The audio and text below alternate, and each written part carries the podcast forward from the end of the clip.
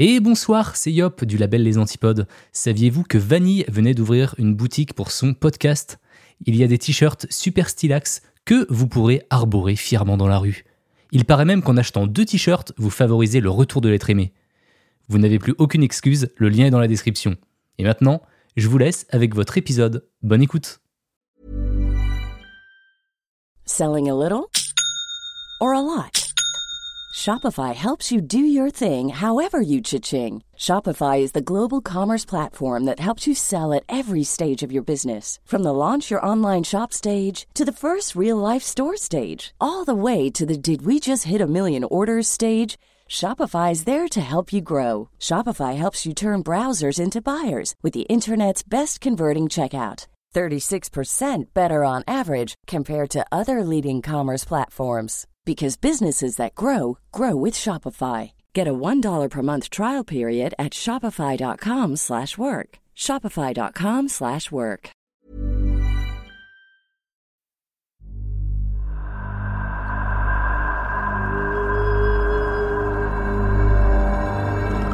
Vous écoutez Fake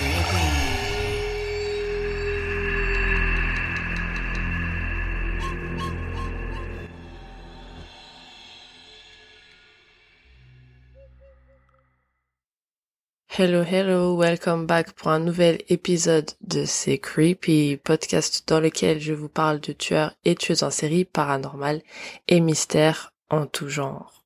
Aujourd'hui, épisode un peu spécial, vous allez avoir non pas une, non pas deux, mais trois histoires. Oh my Donc restez jusque la fin. J'ai été invitée par Yop du podcast Le Rendez-vous de l'étrange il y a deux semaines. Il enregistre tous ses épisodes en live sur son Twitch et donc on a fait ensemble trois affaires différentes, deux meurtres et deux fantômes. Du coup, si vous connaissez pas encore Yop et son podcast, euh, ça m'étonnerait d'ailleurs. Mais si c'est le cas, je vais le laisser se présenter. Salut Yop. Salut Vanilla, ça va? Ça va et toi? Ouais, nickel. Euh, du coup, bah ouais, moi c'est euh, Yop et euh, j'anime deux podcasts, donc le rendez-vous de l'étrange. c'est un podcast qui traite de l'inexplicable, on va dire. ça peut être par exemple des affaires qui sont non résolues, des phénomènes étranges, des légendes urbaines. Et ouais, comme tu dis, sa particularité, c'est qu'il est enregistré du coup une fois par mois sur Twitch. Et du coup, j'essaie ouais, de faire deux trois affaires minimum par, par épisode. Et euh, je suis aussi dans le podcast Avant d'aller dormir, que je fais avec euh, un pote. Et du coup, on raconte des histoires qui font peur. Tu vois, c'est le genre de podcast à écouter euh, sous la couette ou au coin du feu.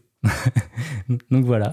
trop bien. Incroyable. Vraiment, si vous ne le connaissez pas déjà, allez écouter le rendez-vous de l'étrange. Oula, le rendez-vous de l'étrange. Et Avant d'aller dormir, c'est vraiment les meilleurs podcasts de la planète. Voilà. C'est Stylax. C'est Stylax. Je vais commencer la première affaire et puis ensuite Yop fera la deuxième.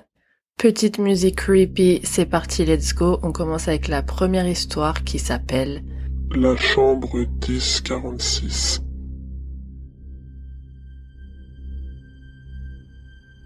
Ça se passe le 2 janvier 1935 vers 13h20. Il y a un homme qui euh, dit s'appeler Roland T. Owen qui s'enregistre euh, au président hôtel à Kansas City aux États-Unis et on lui attribue la chambre 1046. Donc euh, l'histoire s'intitule la chambre 1046. Hein. Euh, elle est connue sous le nom de la chambre 1046 dans le monde entier, j'ai envie de dire. Euh, des témoins disent qu'il devait avoir entre 20 et 35 ans. Il avait les cheveux bruns et courts, une cicatrice au niveau du cuir chevelu et des oreilles en chou-fleur, comme les boxeurs.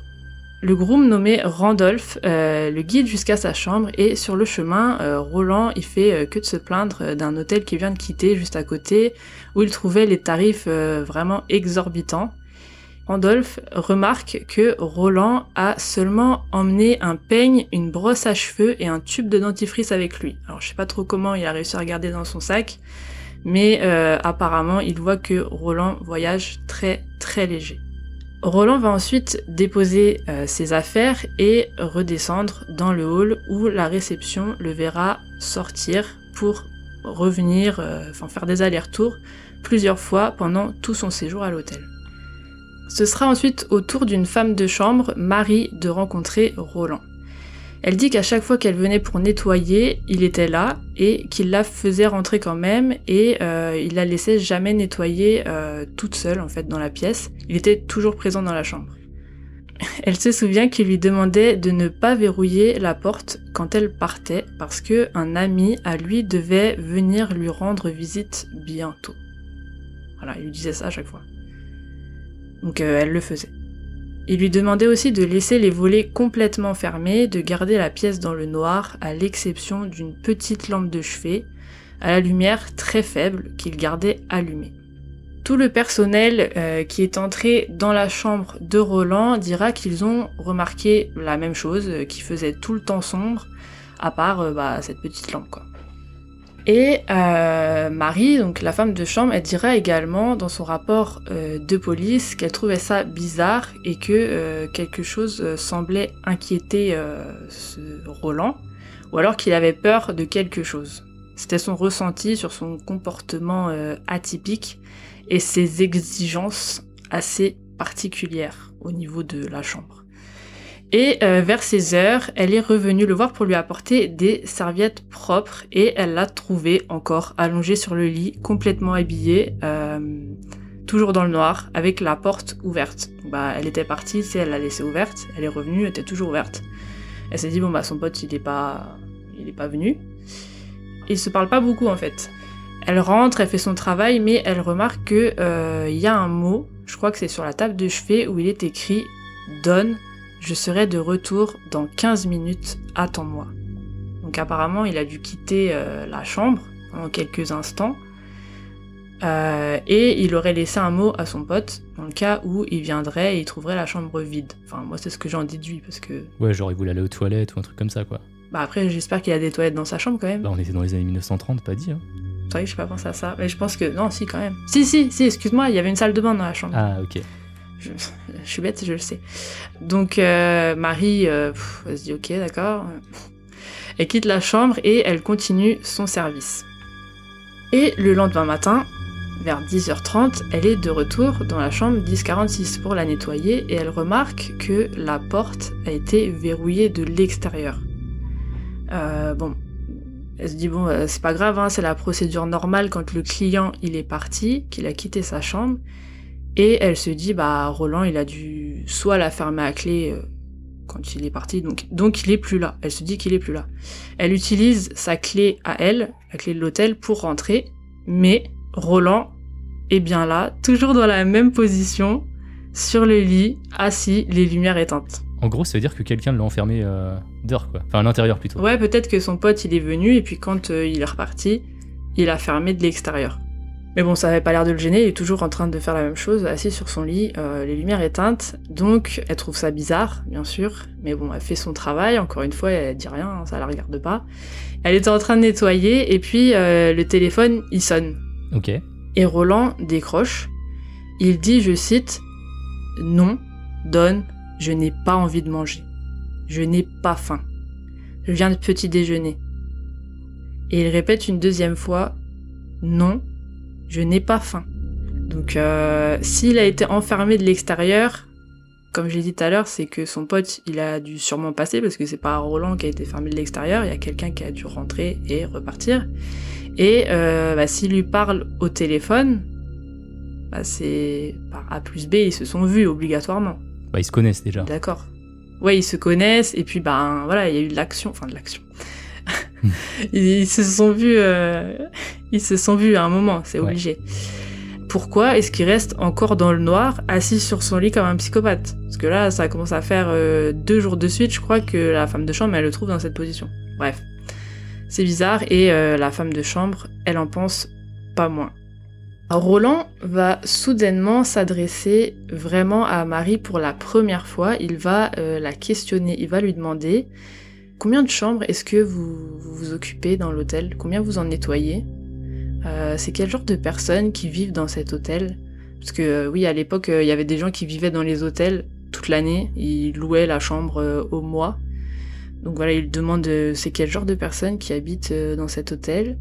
Il lui demande aussi si euh, il y en a d'autres qui se plaignent du prix de l'hôtel d'à côté.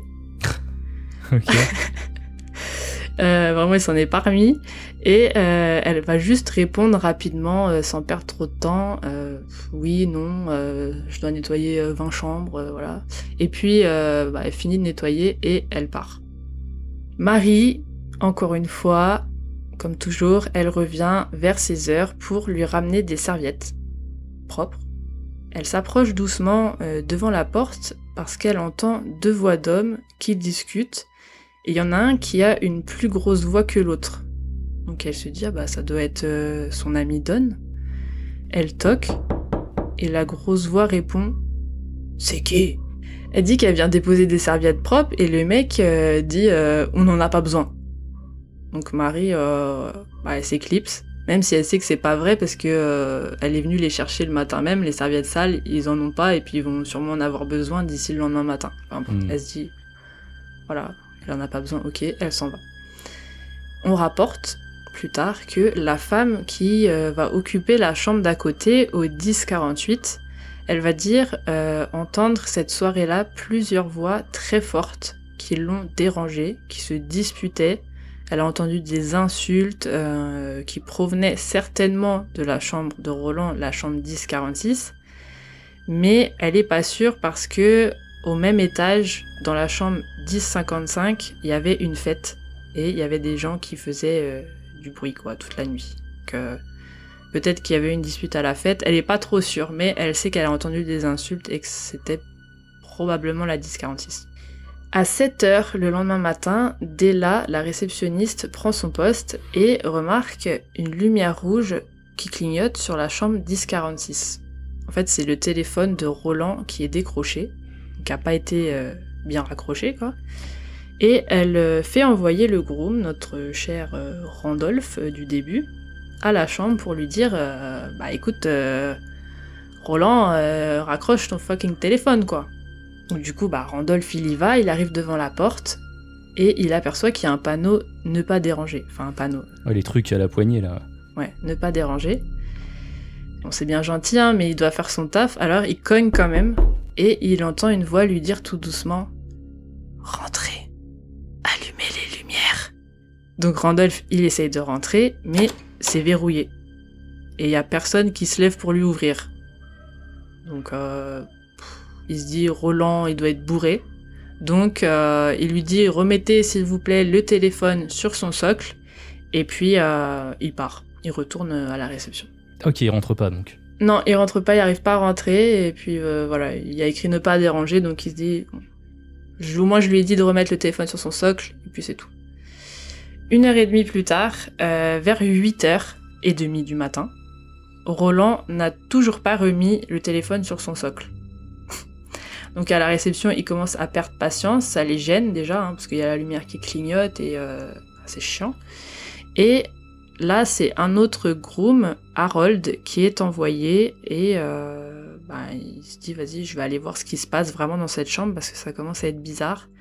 Il utilise son passe-partout pour rentrer dans la chambre.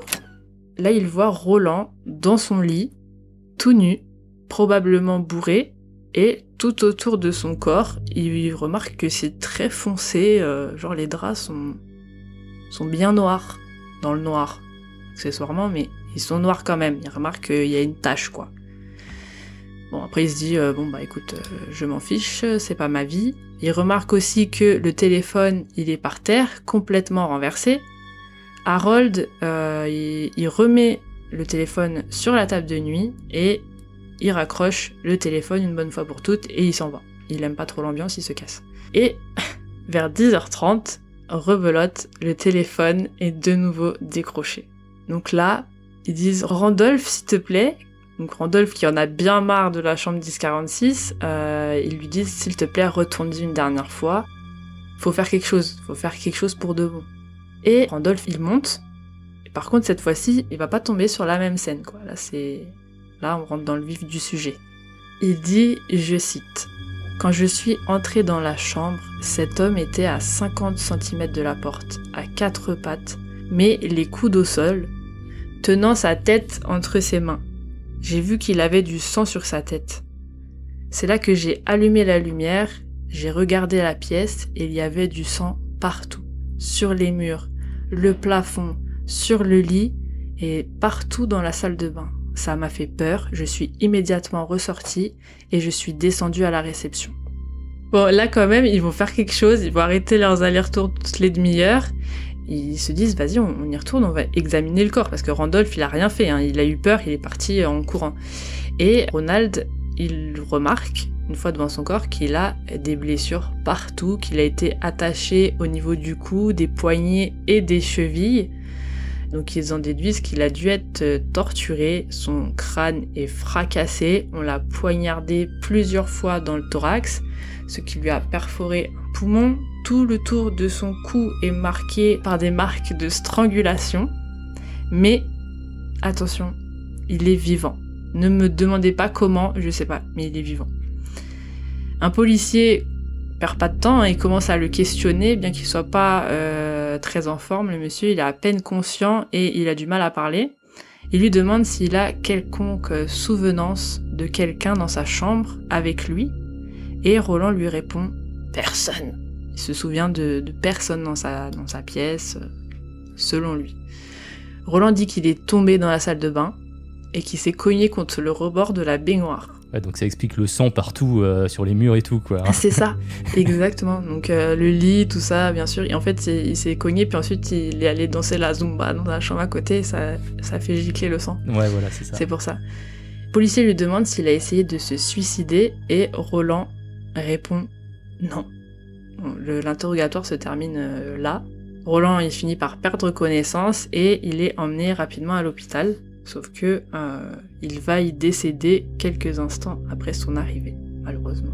Le médecin dit que ses blessures se sont produites environ 7 heures avant qu'il soit découvert dans sa chambre. Donc il était mal depuis très longtemps. Vous vous souvenez quand le groom il est monté la première fois et qu'il a entendu euh, André allumer la lumière, mais que c'était fermé, bah, il était sûrement en train d'agoniser à ce moment-là déjà.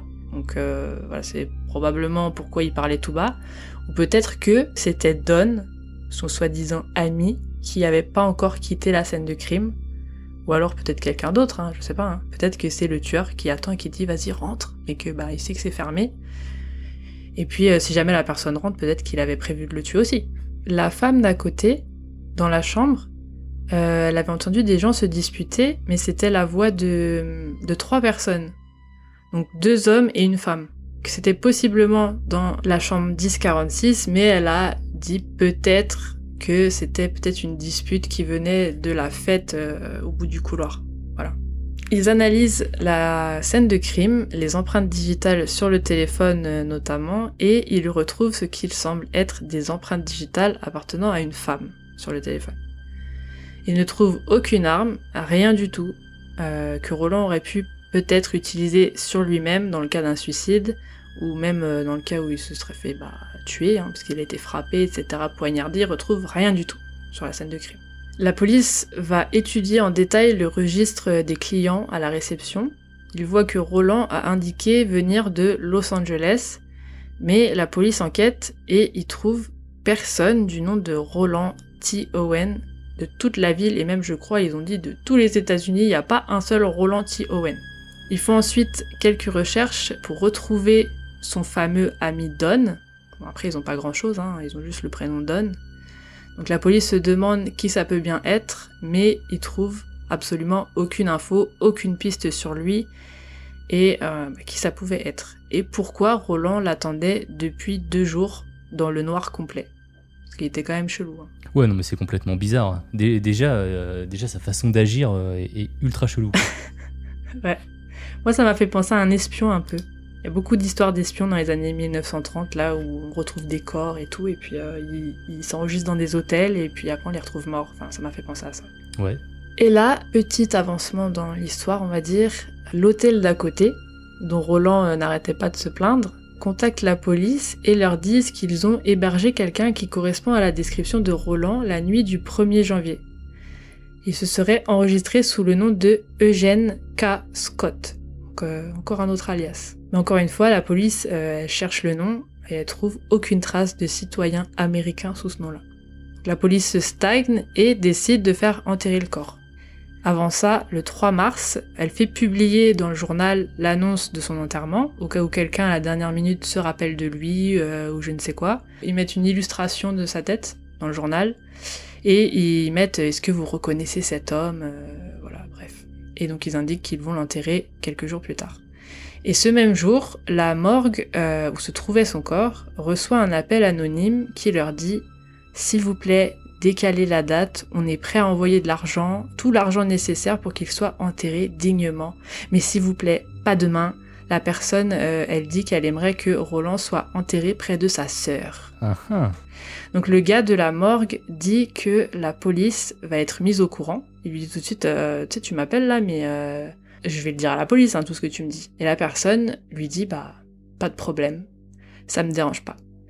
La personne va même lâcher des informations jusque-là inédites quand le gars de la morgue, oui je l'appelle euh, le gars de la morgue, mais euh, comprenez euh, les pompes funèbres.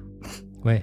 Donc le gars de la morgue euh, va tenter le tout pour le tout. Il se dit, on a une personne intéressante au bout du fil là pour l'affaire. Euh, il demande pourquoi Roland a été tué. Et la personne répond parce qu'il a eu une liaison avec une femme alors qu'il était fiancé à une autre.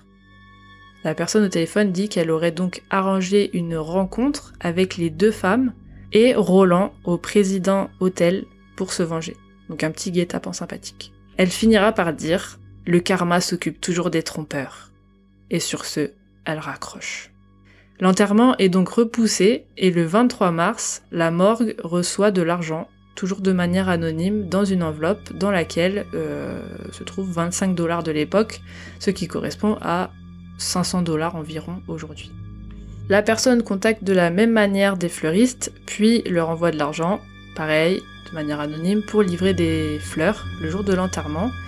Et euh, bah, ils le font, ils mettent euh, un arrangement, comme elle l'a demandé, de 13 euh, roses américaines. Elle leur envoie également une carte de vœux dans laquelle elle a inscrit d'une écriture déguisée Love Forever Louise. Voilà, donc là elle a signé son blaze Louise. Ça prend des risques. Qui est Louise? Encore une fois, on ne sait pas. Plus de questions euh, que de réponses dans cette affaire.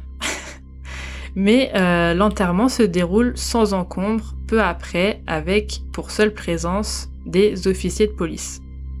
Il y a vraiment personne qui est venu le jour de l'enterrement. Mais euh, les policiers vont revenir surveiller la tombe pendant quelques jours, déguisés en employés de cimetière, pour voir bah, s'il y a quelqu'un qui allait finir par venir voir la tombe, mais personne n'est venu. Ouais, alors qu'il y aurait pu y avoir des curieux, tu vois, qui seraient venus. Ouais, tu avais été à l'époque dans le coin, est-ce que tu y serais allé sur la tombe? C'est sûr. Ouais, bah oui. Mais je pense que peut-être qu'ils ont de.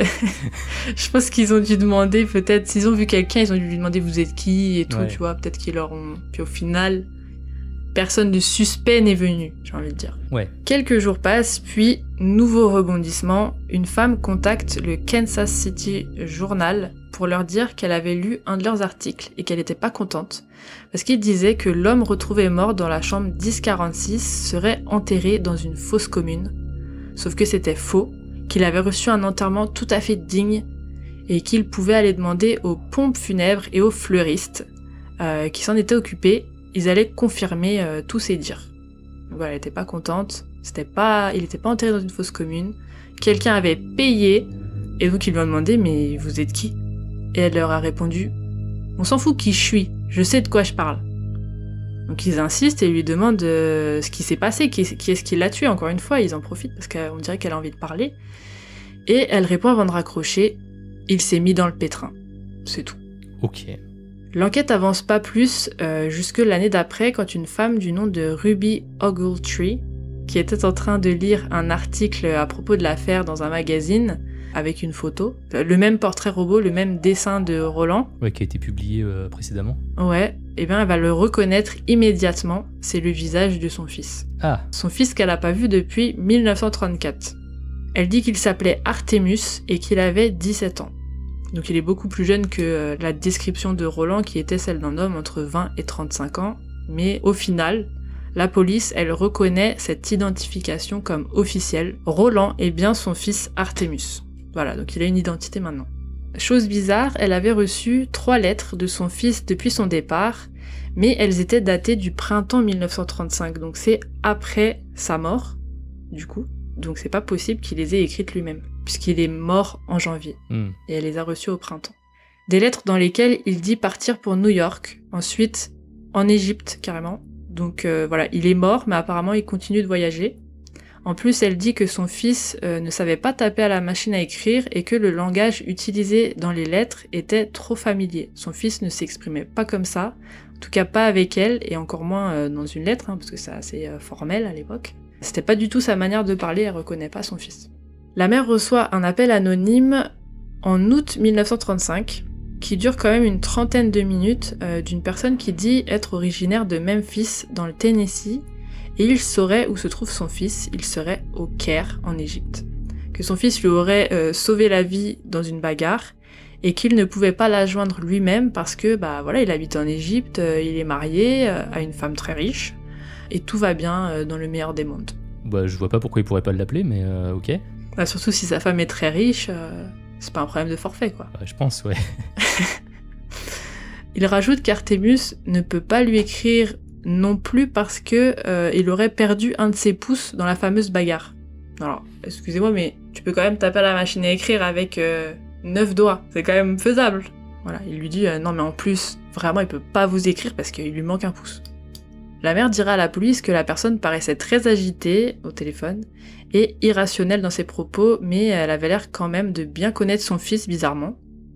On découvre euh, quelques temps plus tard que son fils Artemus Ogletree aurait séjourné dans un troisième hôtel et euh, après quelques recherches, ils se rendent compte qu'il n'était pas tout seul, il était avec un autre homme. Donc euh, il se baladait dans la ville de Kansas City d'hôtel à hôtel avec un autre homme. On ne sait pas qui, mais du coup peut-être que c'était Don. Donc en fait il allait d'hôtel euh, en hôtel à Kansas City, donc le premier qui était trop cher, un autre, et il y avait toujours euh, histoire d'un autre homme avec lui en fait.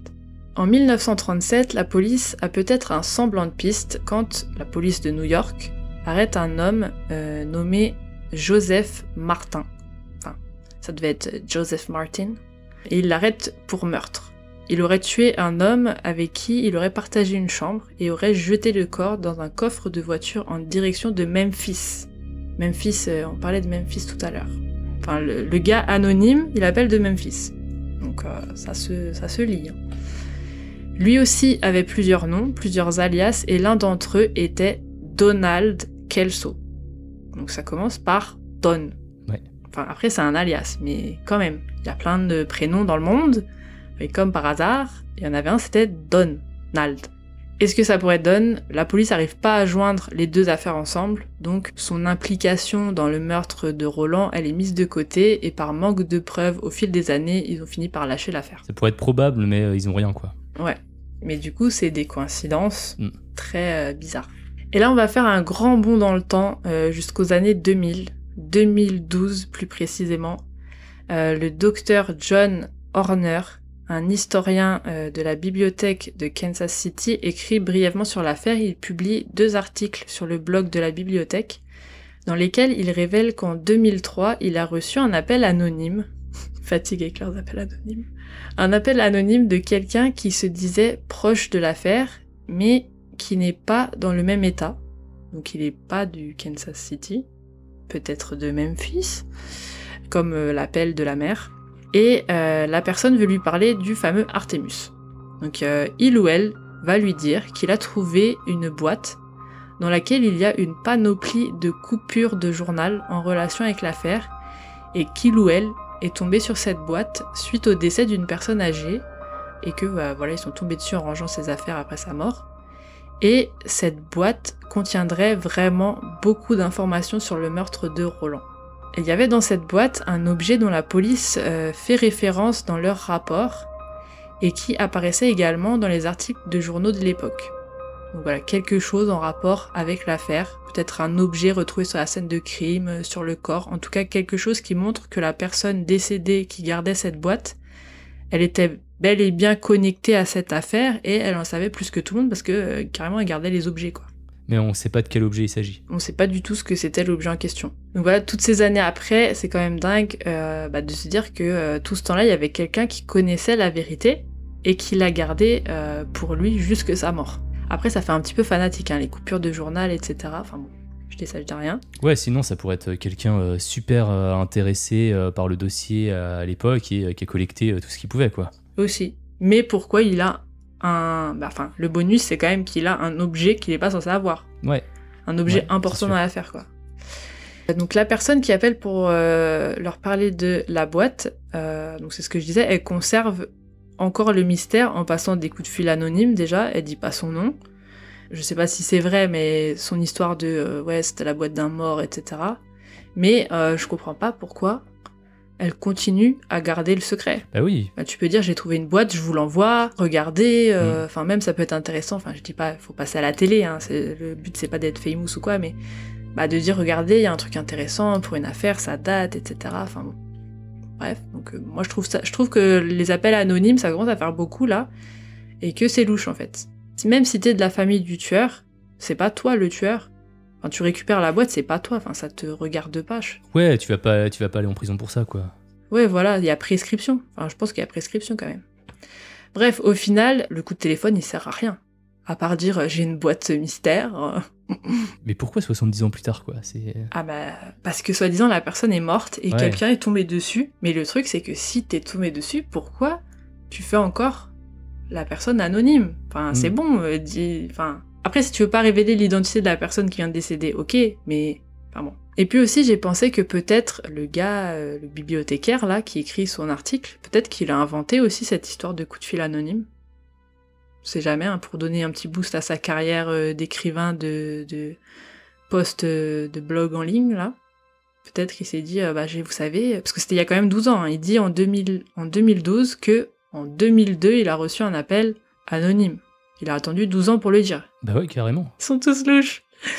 Arrêtez-les tous. Il y, a- rien qui va dans ce truc. Ça, c'est tous les trucs qui restent non résolus, euh, on va dire en 2012. Et euh, bah maintenant, on va parler de quelques théories de ce qui euh, a bien pu se passer dans cette chambre, puis après aussi, hein, parce qu'avec tous les appels anonymes, Mm. bah, il s'en passe des choses.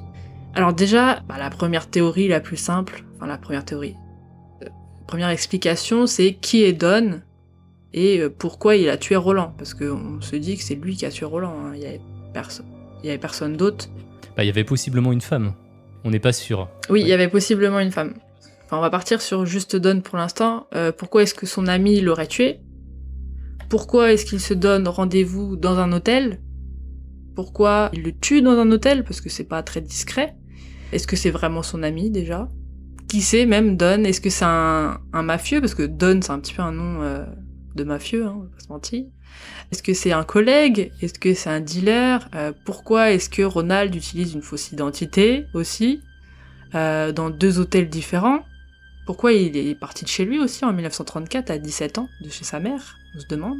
Ça fait un an en fait qu'il voyage. Et on dirait qu'il cherche à fuir quelque chose. Puis il fait le mec mystérieux qui s'assoit sur des lits dans le noir. Donc même lui, il est louche. Puis qui est la femme en question que la femme de la chambre d'à côté a entendue? Il y avait une femme Mm. qui est intervenue apparemment. Pourquoi est-ce qu'il y a eu une dispute? Euh, Vers 16h déjà, vous savez, quand ils étaient en train de chuchoter, enfin non, quand ils étaient en train de discuter, quand euh, Marie est revenue, la femme de chambre, elle écoutait à la porte et que ça lui a dit non, euh, repars avec tes serviettes, on en a pas besoin. Déjà, c'était une conversation tendue apparemment. Elle disait que c'était tendu, elle s'est dit bon, je vais me casser. Et puis plus tard, c'était encore plus tendu quand eux, bah, les insultes, elles ont fusé euh, avec la femme anonyme.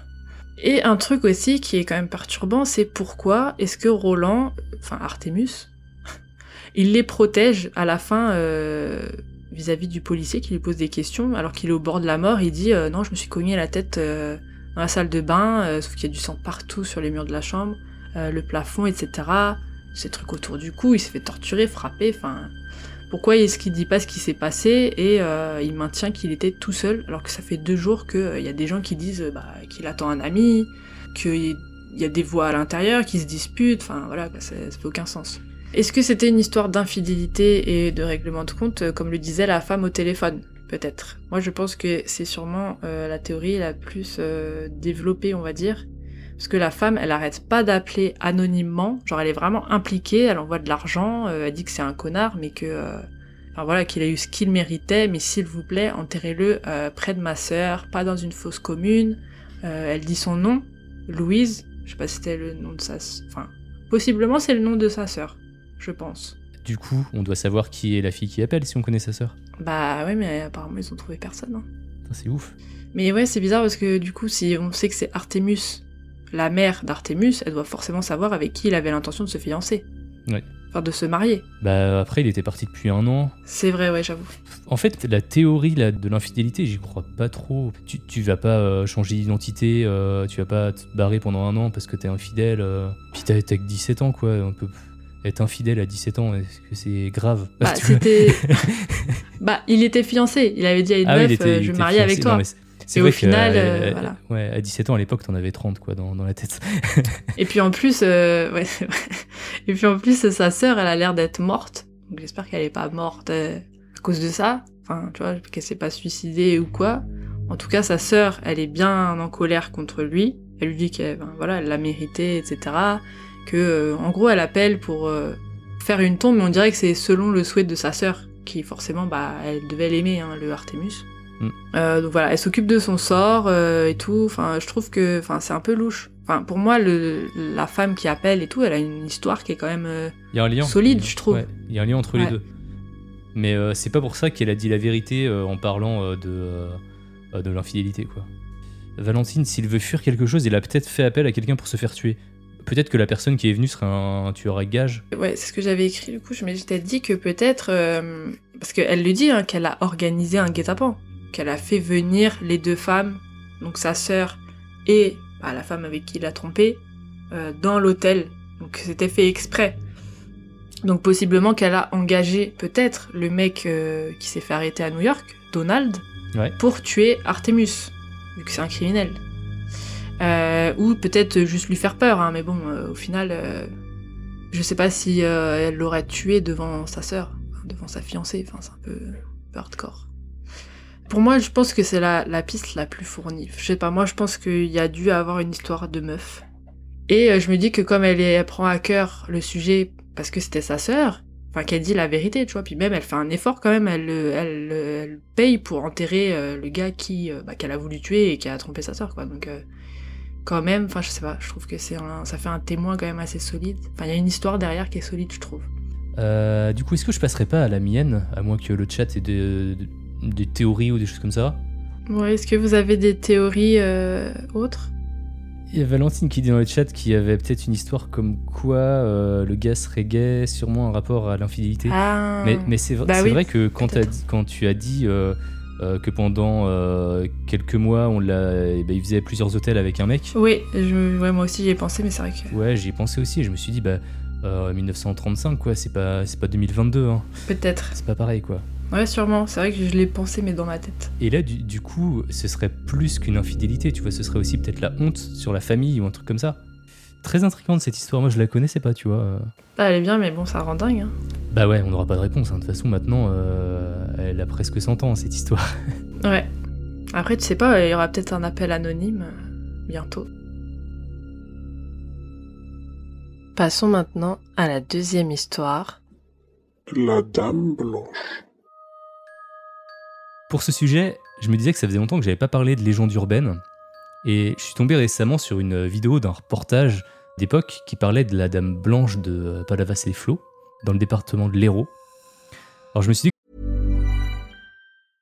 Cool fact a crocodile can't stick out its tongue. Also, you can get health insurance for a month or just under a year in some states. United Healthcare short term insurance plans, underwritten by Golden Rule Insurance Company, offer flexible, budget friendly coverage for you. Learn more at uh1.com. I'm Sandra, and I'm just the professional your small business was looking for. But you didn't hire me because you didn't use LinkedIn jobs. LinkedIn has professionals you can't find anywhere else, including those who aren't actively looking for a new job but might be open to the perfect role, like me. In a given month, over 70% of LinkedIn users don't visit other leading job sites. So if you're not looking on LinkedIn, you'll miss out on great candidates like Sandra. Start hiring professionals like a professional. Post your free job on linkedin.com/people today. ça pourrait être intéressant de revenir sur, sur cette apparition euh, qui a eu lieu il y a plus de 40 ans. Et je voulais en profiter également pour parler des autres représentations de la Dame Blanche à travers les époques, à travers les régions. Mais on va commencer du coup par le documentaire de Palavas-les-Flots. Et donc on va revenir à ce qui s'est passé le 20 mai 1981. Palavas-les-Flots, c'est une petite ville d'environ 5000 habitants au bord de la mer Méditerranée, à environ 17 km de Montpellier. L'histoire commence justement avec quatre jeunes montpelliérains qui sont âgés de 17 à 25 ans et qui décident de faire une euh, virée en mer à Palavas-les-Flots. Donc ils y sont allés, ils sont promenés sur les quais de la ville, ils ont pris un verre. Ensuite, une fois que leur soirée était terminée, ils ont décidé de rentrer à Montpellier vers minuit, minuit et demi. Euh, donc euh, ils sont partis à bord de leur Renault 5, deux garçons à l'avant et les deux filles à l'arrière. Sur le bord de la route, avant le pont des quatre canaux, juste à la sortie de, de Palavas-les-Flots, ils aperçoivent une autostoppeuse d'une euh, cinquantaine d'années qui porte un imperméable et un foulard blanc. Elle leur demande simplement Pouvez-vous me déposer à Montpellier? Ils acceptent alors de l'amener avec eux et elle s'assoit à l'arrière entre les deux passagères, donc entre les deux filles. La voiture repart, mais la personne qui vient de rejoindre les quatre jeunes ne prononce aucun mot et semble de plus en plus nerveuse à mesure qu'ils avancent. Et un kilomètre plus loin, à l'approche d'un passage dangereux, c'est un lieu-dit qui s'appelle le Pont Vert, elle s'exclame Attention au virage Attention au virage Ça surprend le conducteur qui ralentit et du coup il passe le virage sans problème. Ce n'est que quelques centaines de mètres plus tard que ce sont deux autres cris qui se font entendre. Ce sont ceux euh, des deux passagères de l'arrière. Elles sont horrifiées parce que la femme a disparu. La voiture, pourtant, elle roule à 90 km/h et les portières étaient fermées. Alors, ils décident direct de se rendre à la police pour en parler. Allez croire, ils venaient de rencontrer la Dame Blanche. Il faut savoir qu'aucune des quatre personnes interrogées ne s'intéressait au spiritisme ou, euh, alors euh, autres sujets liés au paranormal. Vincent Melgozo, c'est un membre du laboratoire euh, parapsychologique de Toulouse à l'époque, il a dit, je cite, Je ne sais pas ce qu'ils ont vu, mais ils m'ont paru sincèrement terrifié. Pour lui, il y avait trois hypothèses possibles. La première, ce serait que les quatre témoins se seraient accordés à mentir. Ils semblaient en fait réellement terrifiés et ils gagnaient rien en fait à mentir. Surtout qu'ils n'ont jamais joué sur ça plus tard, ils sont euh, vite retournés dans l'anonymat. Et puis, lorsqu'ils ont été interrogés chacun de leur côté à part, ils ont tous les quatre décrit exactement le même phénomène. Il n'y avait aucune incohérence dans leurs propos. La police ne doutait pas non plus de leur sincérité. Donc pour euh, la police, ils disaient la vérité. La deuxième hypothèse, ce serait une hallucination possible sous drogue ou alcool. Mais c'était a priori pas le cas, parce que le commissaire de police a assuré que les jeunes n'étaient ni sous l'emprise d'alcool, ni sous l'emprise de drogue. Quand ils sont arrivés à la- au poste, en tout cas. La troisième hypothèse, ce serait celle d'une auto-persuasion dans un contexte propice, mais euh, c'est pareil, c'est assez compliqué à prouver en fait. Et si au final, on cherchait des explications à un phénomène qui n'en est pas un, euh, peut-être au final que c'est euh, vraiment une dame blanche qui était juste là pour les prévenir d'un danger et, et qui leur a sauvé la vie. Bah oui. Je ne sais pas. Donc le mystère reste entier. Si ça vous tente, on pourra regarder le documentaire à la fin euh, quand on aura fini l'enregistrement du live. Euh, il dure 10 minutes et puis euh, il, est, il est pas mal intéressant parce qu'en fait, on voit les personnes de l'époque, on voit les quatre jeunes. Ah, trop bien. Ils ont été interrogés, donc ils ont, ils ont témoigné et puis il y a une petite reconstitution aussi qui a été faite. Donc plutôt cool. Et donc le cas de Palavas-les-Flots, c'est le cas le plus connu d'apparition de Dame Blanche en France. L'année suivante, il y a eu un autre cas similaire en Vendée. Celui-là, il a été beaucoup moins médiatisé. Cette fois, c'était pas une dame blanche, mais c'était un moine qui a été pris en stop. Le moine, il a pas parlé pendant un moment, puis un moment, il a juste dit Ce printemps est chaud, l'été sera brûlant, l'automne sanglant. Puis il a disparu subitement lui aussi. Trop chelou. C'est une énigme du père Fouras. ça fait trop ça, ouais. Sauf que l'énigme, elle a jamais été résolue, quoi. Tu vois, il a disparu et puis on n'en a plus jamais entendu parler, quoi. Il y a une autre histoire que j'aime bien, euh, qui est assez similaire, qui s'est passée aux États-Unis, à Chicago, un petit peu avant, du coup, en janvier 1979. Un chauffeur de taxi s'est arrêté pour prendre une femme habillée en blanc devant l'entrée du cimetière de la Résurrection. Mais avant qu'il ne puisse la laisser rentrer, la femme a disparu. Le chauffeur de taxi venait de rencontrer le fantôme de Marie, connu sous le nom de Resurrection Mary. Parce que Marie, là, du fantôme du cimetière de la résurrection. Ça sonne un peu mieux, euh, Resurrection Mary. La première personne à avoir rencontré euh, Marie s'appelait Jerry Palus. C'était en 1939. C'était dans une salle de danse de Chicago où Jerry était un habitué. Il a été captivé par une jeune femme blonde et il lui a immédiatement proposé de danser. Il a appris peu de choses sur elle, juste qu'elle s'appelait Marie et qu'elle vivait au sud de la ville. Il a dansé avec la jeune femme toute la nuit. Au moment de partir, il lui a proposé de, la ramener à la maison. Elle lui a dit où elle habitait, mais en passant devant le cimetière de la résurrection, elle lui a demandé de s'arrêter, et elle a disparu sous ses yeux. Le lendemain, il s'est quand même rendu à la maison où euh, Marie avait dit qu'elle vivait. Jerry a trouvé la maison sans problème, c'était- donc elle existait bien. La femme qui a répondu à la porte, c'était la mère de Marie. Lorsque Jerry a demandé s'il pouvait voir sa fille, elle lui a répondu que Marie était morte depuis 5 ans. Comme par hasard. Comme par hasard. Et donc on en sait un petit peu plus sur Marie. On sait qu'elle s'appelait Marie Bregovi. Elle a été tuée dans un accident de la circulation en 1934, un mois avant son 21e anniversaire. Donc elle était toute jeune. Elle a été inhumée au cimetière de la Résurrection dans sa robe blanche préférée. Voilà, voilà. Au fil des ans, euh, Resurrection Mary a été vue à maintes reprises dans des clubs de danse, dans des taxis. Euh, on pouvait la voir marcher à l'extérieur du cimetière. Ah ouais, en boîte carrément. Ah, elle allait en boîte, bah écoute, euh, elle est morte euh, en pleine jeunesse, tu vois, elle avait pas fini quoi. Ouais, c'est vrai. A priori, quand euh, elle marchait à l'extérieur du cimetière, euh, elle essayait de trouver quelqu'un pour la ramener à la maison. On a eu un témoignage d'une femme et son mari qui en 1980 l'ont aperçue en train de, de marcher près du cimetière alors qu'ils étaient en voiture. Selon eux, elle était très lumineuse et elle marchait lentement. Ils ont décidé ensuite de revenir sur leur pas, mais elle avait disparu, forcément. En octobre 1989, c'est euh, une femme qui s'appelle Janet Kalal qui se promenait avec un ami. Ils l'ont tous les deux aperçu. Et en fait, ils ont même fait plus que l'apercevoir, parce que Resurrection Mary s'est placée devant la voiture qui l'a heurté de plein fouet. Oh. La voiture, elle est restée en parfait état, mais Janet savait qu'elle avait heurté quelque chose. Elle a décrit la femme comme étant toute blanche et avec euh, des cheveux qui flottaient. Et du coup, je trouvais ça marrant en fait le fait qu'elle l'ait heurté, parce qu'on sait que euh, la vraie Marie, enfin la, la Marie de l'époque, elle est morte euh, dans un accident de voiture. Mm. Donc ça, c'est les histoires de les plus connues au sujet de Dame Blanche au bord des routes. Mais la légende de la Dame Blanche ne s'arrête pas là. Le mythe commence bien plus tôt dans l'histoire, et j'ai l'impression en fait que chaque région a sa propre Dame Blanche, parfois malveillante, parfois protectrice. Et donc je vais revenir sur certaines de ces histoires, mais d'abord j'aimerais passer très vite sur l'une d'entre elles, une légende, donc c'est la légende de la fée revenante. Elle date du Moyen Âge, elle relie la Dame Blanche à une fée qui s'attaque à tous ceux qui l'approchent.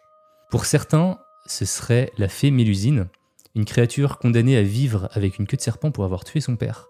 Mais avant d'avoir tué son père, c'est une fée bâtisseuse. Elle construisait des villes et des villages. Moi, je vais déménager en octobre dans l'un de ces villages. Et du coup, j'aimerais bien faire un épisode complet sur la légende de la fée Mélusine, en étant directement sur les lieux, je sais pas, peut-être interroger des locaux, j'en sais rien. Du coup, je vais me garder euh, cette histoire de côté, cette légende de côté, et je vais vous parler des autres dames blanches que j'ai pu découvrir. L'une des dames blanches les plus anciennes remonte à l'Empire romain. Elle était connue comme étant la messagère annonciatrice d'une mort imminente. Selon certaines légendes, son message pouvait différer selon la couleur de ses gants. En gros, elle annonce une mort si elle porte des gants noirs, mais elle peut aussi annoncer un heureux présage si ses gants sont blancs. Elle venait visiter les membres des familles aristocratiques juste avant de mourir.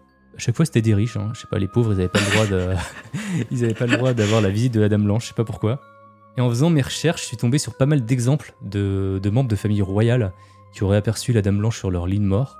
Après, ça me paraît pas impossible parce que juste avant de mourir, on peut avoir des hallucinations et voir des trucs bizarres. Par contre, il y a un cas un petit peu à part. C'est celui de l'impératrice euh, d'Autriche, Elisabeth de Wittelsbach, qu'on connaît euh, surtout sous le, sous le nom de Sicile impératrice.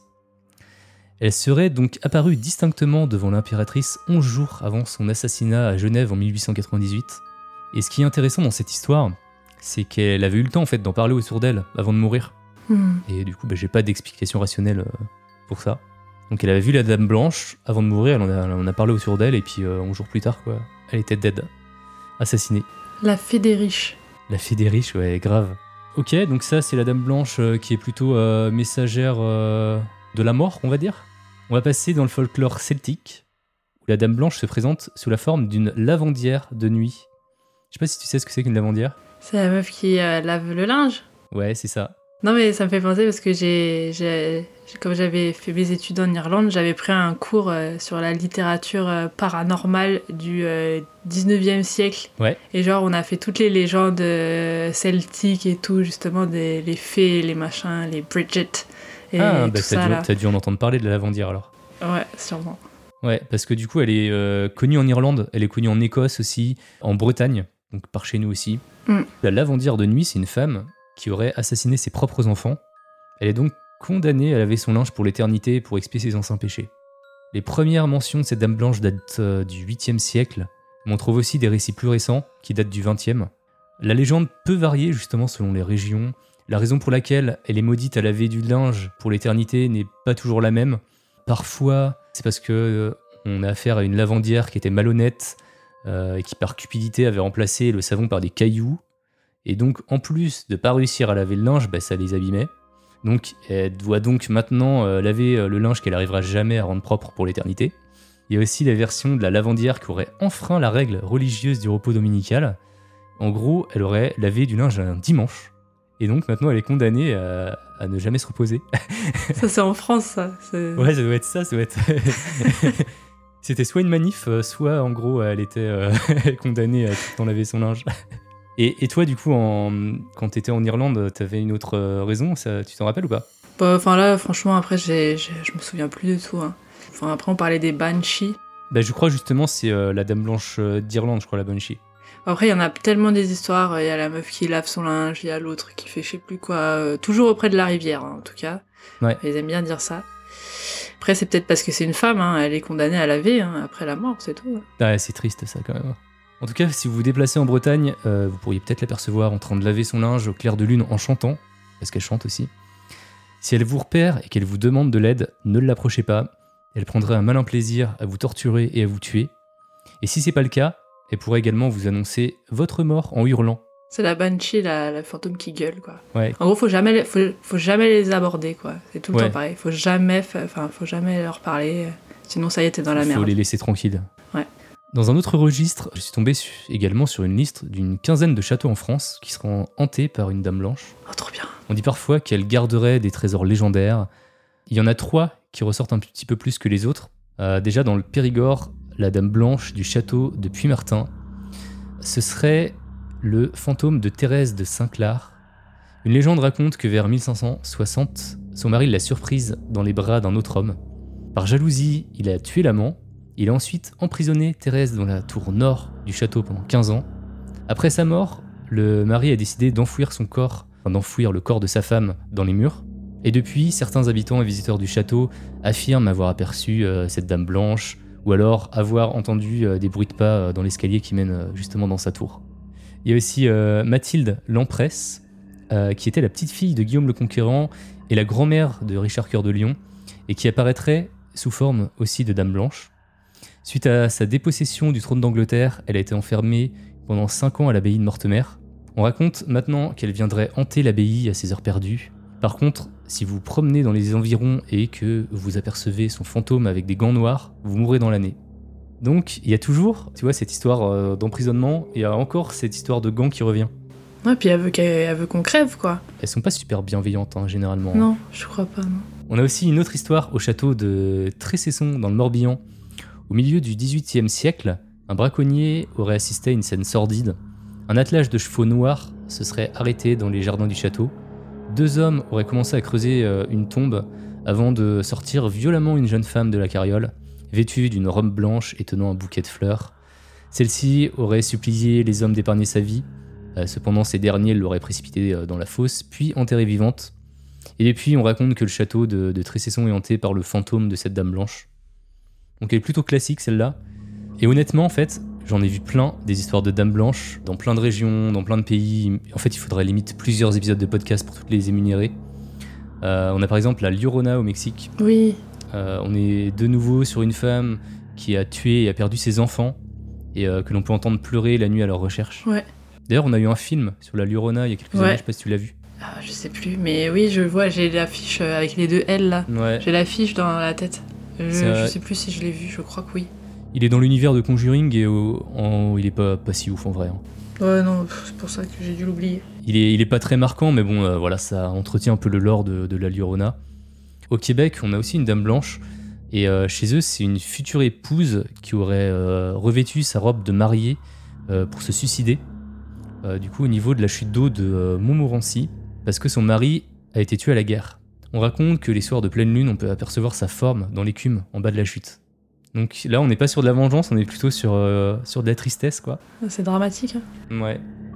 C'est bizarre que ce soit euh, toujours que des femmes. Ils ont peur des femmes peut-être. Hein. Est-ce que des femmes tout le temps errantes, euh, qui pleurent leur bébé, leur mari ou leur vie perdue, mais il n'y a pas des hommes, des hommes blancs euh, un peu partout. C'est un peu romantique. C'est ce que je veux dire. Non, mais, mais c'est vrai que quand tu regardes quasiment toutes les histoires de Dame Blanche, c'est euh, une femme qui a perdu quelque chose, ouais. C'est vrai. Qui a- Elle a perdu, euh, ses, enfin, elle a perdu ses enfants, soit parce qu'elle les a tués, euh, soit parce que bah, du coup, il y a eu une tragédie. Elle a perdu son mari.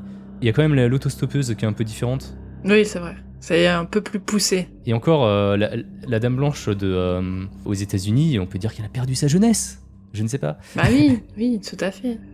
Ouais. Bah, elle a perdu la vie hein, euh, dans un accident. hein. Moi, ce qui m'aurait intéressé, euh, j'ai pas trouvé d'infos, tu vois, sur le, sur le sujet, mais euh, est-ce qu'il y aurait pas euh, une femme, bah, du coup, d'une cinquantaine d'années, qui serait morte justement au pont près de Palavas-les-Flots, un accident Ah bah de si, bien sûr. C'est sûr. Tous les coups. Ça aurait été trop bien de la retrouver, quoi, de, de, sa- de pouvoir lui donner un nom, en fait. Mais bon, j'ai pas trouvé d'infos sur le sujet. Bah donc moi, j'ai à peu près terminé mon sujet. Si on récapitule, si vous voyez une dame blanche sur le bord de la route qui fait du stop, n'hésitez pas à la prendre, elle pourrait peut-être vous sauver la vie. Par contre, si vous en rencontrez une en train de laver son linge, en train de chanter, elle vous veut pas du bien, donc euh, faites tout de suite demi-tour. Ouais. si elle est ni en train de laver son linge, ni en train de faire du stop, regardez ses gants. S'ils sont noirs, courez. S'ils sont blancs, elle a peut-être quelque chose d'intéressant à vous dire. Passons à la dernière histoire. Le village hanté. Je vais vous parler euh, du fantôme du village Hammersmith. Euh, donc c'est pas loin de Londres, en Angleterre. Euh, c'est une histoire qui remonte au début du 19e siècle, à une époque où tout le monde était assez affolé par les histoires de fantômes, vous imaginez bien, surtout dans les campagnes. Et justement, Hammersmith, c'était un village limitrophe de Londres, et euh, c'était un petit peu la limite entre euh, voilà la capitale et la campagne euh, profonde. Donc ça se passe plus exactement en 1804. C'est un village tout beau, tout neuf, beaucoup de bâtiments viennent d'être construits, donc tout est récent, tout le monde est content, sauf que ils ont un gros problème qui les hante littéralement, ils ont un fantôme au village. C'est vraiment le sujet du moment, ils sont obsédés et ils sont surtout excédés par ce fantôme que bizarrement beaucoup de gens arrivent à croiser, peu importe leur profession ou leur croyance. Les premiers témoins disent apercevoir une forme blanche dans les environs de Black Lion Lane tard le soir. Ils pensent que ce doit être l'esprit euh, d'un ancien villageois qui s'est donné la mort l'année passée en se tranchant la gorge et qui est enterré dans le cimetière de l'église. Et apparemment, c'est pas un fantôme euh, sympathique. Il arrête euh, carrément les passants et parfois va jusque les attaquer en pleine rue, donc vraiment euh, tout le monde est terrorisé à l'idée de le croiser en rentrant le soir. Un soir, justement, un conducteur de bus de l'époque, c'est-à-dire un conducteur de charrette tiré par des chevaux et transportant 16 personnes, aperçoit sur la route une forme blanche. Tout de suite, il panique, il sait ce que c'est. Euh, c'est le fantôme. Et terrorisé, il arrête le véhicule, il descend et il part tout seul en courant. Dans le sens inverse, laissant tous les passagers et les chevaux en plan sur la route. Un autre soir, nouvel incident, un homme nommé Thomas Groom explique qu'il était en train de marcher dans le cimetière tranquille le soir. Euh, bon déjà, euh, Thomas, tu cherches la merde, hein, faut se le dire. Il dit qu'il avait deux mains, enfin les deux mains dans ses poches, et soudain, quelqu'un caché derrière une pierre tombale l'a attrapé par le cou, puis agité dans tous les sens. Mais Thomas ne voyait absolument personne dans le cimetière. Thomas, grand mal alpha qu'il est, a sorti ses poings et a donné euh, un coup à son assaillant invisible. Et il dit que c'était comme s'il avait donné un coup de poing dans un manteau très épais. Mais que euh, bah, c'était pas du tout solide, il a rien touché du tout. Lui-même, il n'arrive pas bien à expliquer ce qui s'est vraiment passé ce soir-là, mais euh, comme tout le monde, il le met sur le dos du fantôme de Hammersmith. Ensuite, c'est au tour d'une femme enceinte euh, qui marchait près d'un cimetière d'église. Donc ça s'appelle un être, A-I-T-R-E, la petite zone de pierre tombale dans le jardin d'une église. Ça va vous servir? À l'avenir, j'en suis sûre. Donc elle marche, euh, il est 10h du soir, il fait bien nuit, bien sombre, euh, bien froid. Et là, elle voit un spectre se matérialiser au-dessus d'une des tombes et euh, qui se met à voler en sa direction. Elle se met à courir, elle fait de son mieux, hein, parce que bah, elle est enceinte, donc elle va pas très vite. Et du coup, le fantôme la rattrape facilement. Il la serre dans ses bras tellement fort qu'elle s'évanouit. Oui, c'était pas un câlin. euh, Il la serre jusqu'à ce qu'elle tombe par terre. Elle est retrouvée quelques heures plus tard par des voisins qui passaient par là. Décidément, tout le monde aime se promener euh, dehors, près des cimetières, tard le soir. Bref, il la réveille et il la ramène chez elle. La légende dit qu'elle est partie euh, dormir, enfin elle est partie se coucher et elle ne s'est plus jamais réveillée. Apparemment, il serait arrivé la même chose à une femme âgée et euh, toutes les deux seraient mortes des suites du choc qu'elles auraient subi. On est sur un esprit frappeur. Euh, Et là, par contre, ils commencent tous à se calmer, les villageois, et ils se disent, bon, on va rester chez nous le soir maintenant, par peur de croiser le fameux esprit. Ils sortaient que si c'était vraiment nécessaire euh, qu'ils n'avaient pas le choix. Par contre, euh, ils faisaient tout de même attention à éviter tous les endroits où le fantôme avait été vu. Euh, Certains villageois étaient quand même assez sceptiques euh, de toutes ces apparitions et attaques, ils comprenaient pas comment c'était possible de se faire courser et tabasser par un fantôme. Et ils ont soulevé l'hypothèse que ce fantôme était peut-être un humain qui se cachait sous un drap blanc. Donc on a deux camps, ceux qui sont terrorisés et ceux qui commencent à en avoir ras le cul euh, de vivre tous les jours dans la peur de le rencontrer en rentrant du taf. Un certain Thomas, Thomas Millwood, euh, un maçon de Hammersmith, euh, lui, il en a ras-le-bol. Plusieurs fois, justement en rentrant du travail le soir, on le prend carrément pour le fantôme parce que euh, il se trouve que son uniforme de travail, il est tout blanc de la tête aux pieds. Et donc il raconte qu'un soir, une charrette qui passait à côté de lui, il a entendu crier une femme Voilà le fantôme Donc Thomas, Thomas, ça l'a saoulé, ça l'a mis en rogne. Il a dit Je suis pas plus le fantôme que votre conducteur. Et euh, il demande d'ailleurs à celui euh, qui conduit, conducteur, fameux conducteur, si aimerait se prendre un pain dans la gueule pour vérifier qu'il était bien réel. Euh, Les gens ont commencé à croire que peut-être Thomas Millwood c'était le fantôme du village et sa femme en entendant ça paniquée, elle lui a demandé de mettre un manteau par-dessus son uniforme quand il était en dehors du travail et Thomas saoulé, il a répondu non. Euh, je garderai mon uniforme blanc que ça plaise ou non, euh, qu'il fallait pas être débile non plus pour faire la différence entre un maçon et un fantôme. Donc le 3 janvier au soir, un certain Francis Smith, un brave gars, euh, décide que c'en est assez. Il va résoudre ce problème de fantôme, il y en a marre. Il va s'en occuper lui-même. Il est douanier, euh, en patrouille dans le coin, donc il est armé.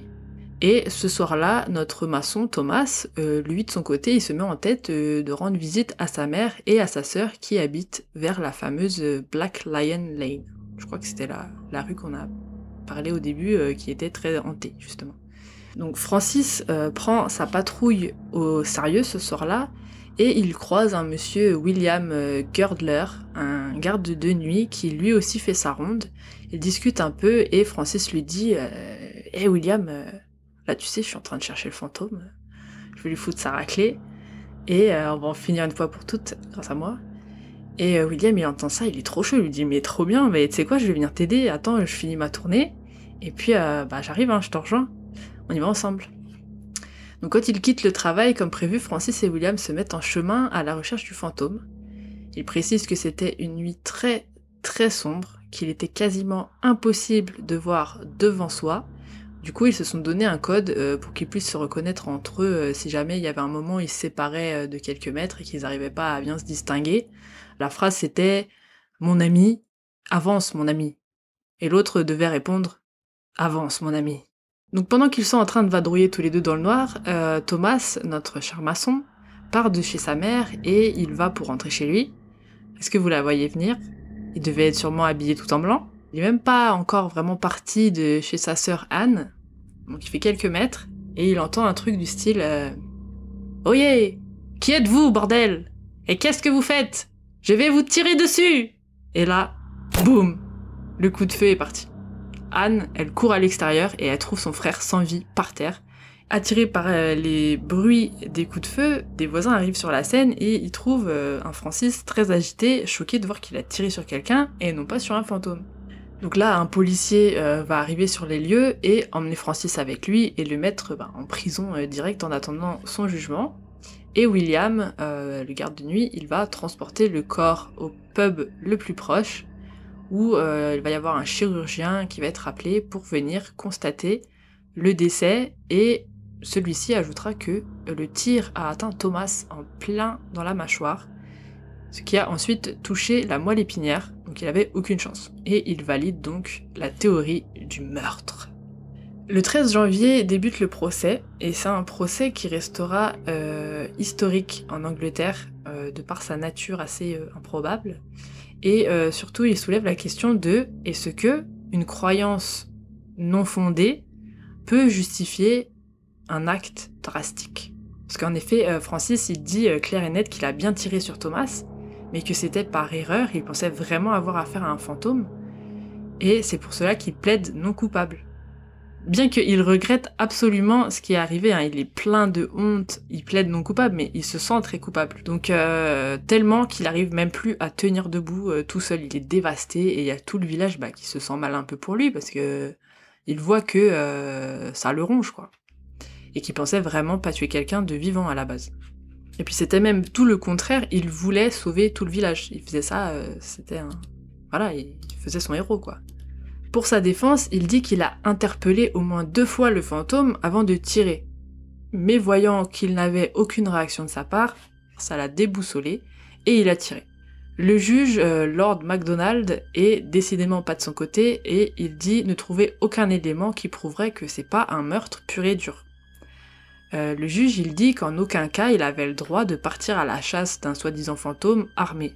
Parce que si jamais ce n'était pas un fantôme, il y avait quand même aussi euh, des doutes dans le village, hein, que c'était peut-être un humain.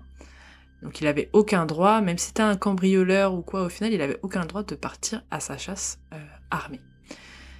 Donc c'est logique, hein. Euh, mais bon, apparemment, Francis, il dit que dans ce village-là, il y avait des coups de feu toutes les 15 minutes, hein, sans raison, donc euh, c'était quand même assez commun de tirer sur des trucs, apparemment.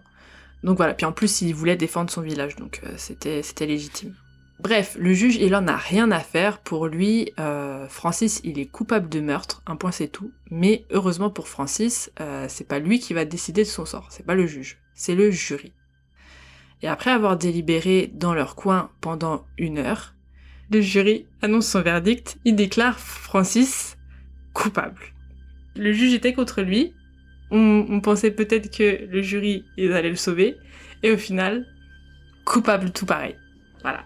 Petite nuance par contre, ils le reconnaissent coupable euh, d'homicide et non de meurtre, alors que c'était pas sur la liste euh, de base. Donc le juge, il les reprend et il leur dit que c'était pas une option à choisir euh, l'homicide.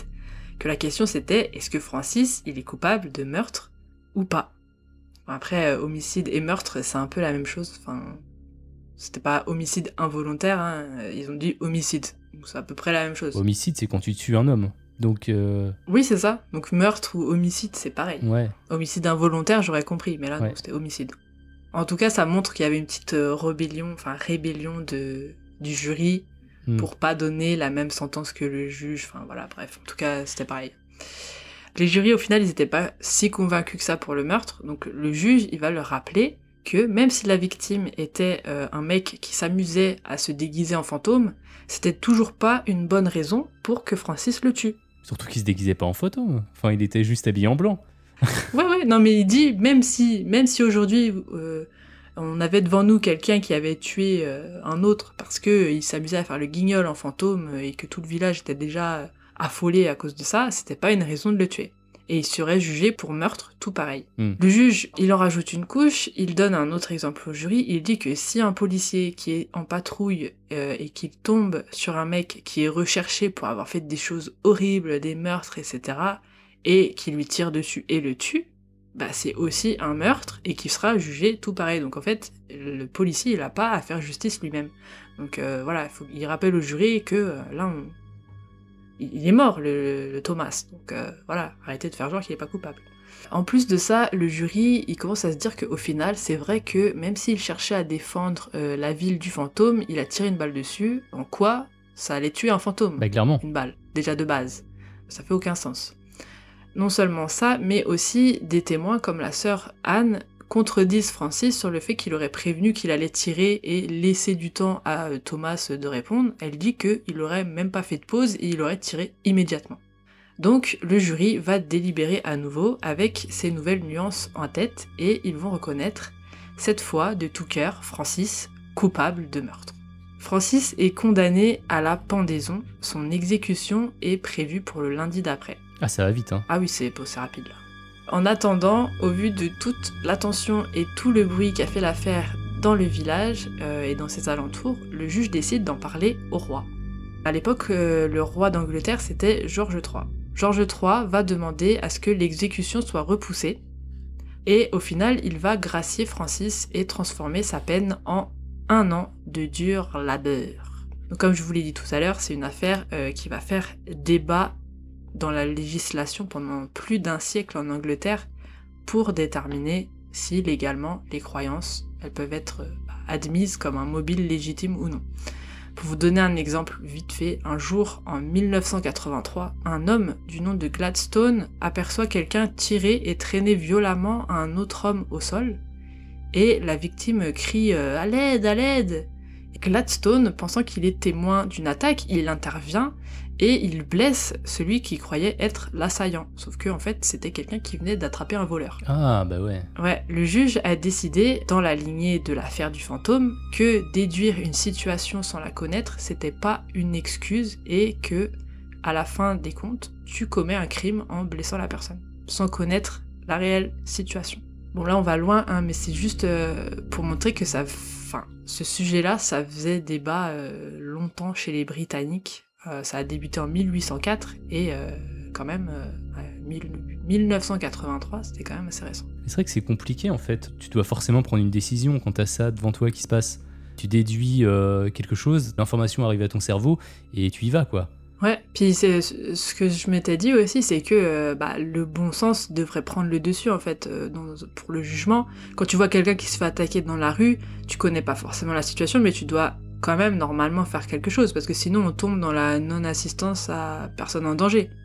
Bref, donc euh, tout ça c'est super, c'est bien beau, mais en attendant, qui est le fantôme?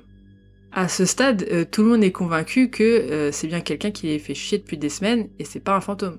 Il pense peut-être à un Graham, euh, c'est un cordonnier qui s'était mis en tête de faire peur à ses employés en se déguisant. Donc il est arrêté car des gens l'auraient repéré euh, dehors tard la nuit, déguisé en fantôme.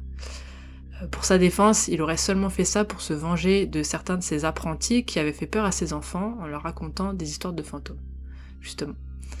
Le problème, c'est que il a euh, pas seulement fait peur à ses apprentis, il a fait peur à plusieurs autres personnes qui l'ont croisé dans les rues déguisées. Et d'ailleurs, notre garde de nuit William l'avait lui aussi aperçu. Donc il est reconnu coupable de nuisance à l'ordre public. Et l'ironie, c'est Graham, ce cordonnier, qui va chanter aux funérailles de Thomas. Donc c'est un peu culotté parce que c'est quand même lui qui a participé entre guillemets à sa mort, participait à effrayer tout le village en se déguisant. Alors que Thomas, lui, il était juste habillé en blanc, hein, il faisait rien de mal, euh, il s'est pris la balle euh, à sa place, j'ai envie de dire. Et soudainement, après l'arrestation du cordonnier, on ne verra plus le fantôme se promener dans le village. Euh, ce qui est bizarre parce qu'apparemment le cordonnier aurait été responsable de s'être déguisé seulement une fois, la nuit du 29 décembre, et du coup c'est impossible que ce soit lui pour toutes les autres apparitions qui ont été rapportées. Donc ça résout pas le problème au final. Euh, qui c'est qui a agressé euh, la femme enceinte, par exemple? Donc on en déduit que peut-être plusieurs personnes auraient pu être prises pour le fantôme, qu'il l'ait fait exprès ou non. il suffisait juste d'être habillé en blanc pour passer pour le fantôme au final. Certains le faisaient peut-être pour s'amuser, faire peur à leurs voisins, leurs connaissances, en surfant sur la légende. Mais d'autres, bah voilà, comme le maçon, ils avaient juste pas eu de chance et ils étaient accusés à tort. On pense aussi que euh, peut-être des groupes de personnes entiers se faisaient passer pour le fantôme, par-ci par-là, pour s'amuser et pour garder euh, la légende en vie. Bien que, après le meurtre de Thomas et l'arrestation du cordonnier, les apparitions aient stoppé. C'est un petit peu logique parce que il euh, y en a un, il s'est pris une balle, Euh, donc t'as pas trop envie après de continuer à te déguiser en fantôme dans toute la ville. Enfin, je pense que le mot il a tourné. hein. Au final, tout le monde s'est calmé, il n'y a pas trop d'apparitions, etc. Sauf que 20 ans plus tard, le fantôme ressurgit. Cette fois-ci, euh, il a évolué. Comme un Pokémon, euh, le fantôme, il aurait maintenant des crochets pour mains et il cracherait du feu. Mais rapidement, c'est un jeune fermier qui est arrêté et l'histoire est de nouveau bouclée. Jusque en 1932, où ça recommence. Un fantôme est aperçu en train de grimper au mur comme Spider-Man à l'aide de grandes griffes. Donc il y a des griffes et monte sur les murs. Et bien sûr, pour clôturer euh, cette histoire, il y a quand même un petit pourcentage de gens qui croient toujours que c'est un vrai fantôme qui rôdait dans le village et ils racontent euh, même que tous les 50 ans, vous pouvez l'apercevoir à minuit dans le cimetière de l'église. Donc euh, la morale de l'histoire, c'est écoutez votre femme euh, quand elle vous dit euh, de mettre un manteau pour pas qu'on vous prenne pour un fantôme, ben vous l'écoutez parce que vous risqueriez de mourir et de finir dans un podcast euh, 218 ans plus tard. J'espère que les histoires d'aujourd'hui vous auront plu. Merci à Yob pour l'invitation. N'hésitez pas à aller checker son travail, ses podcasts. Je vous mets tous les liens en description et je vous dis à la semaine prochaine pour une nouvelle histoire bien creepy. Bisous.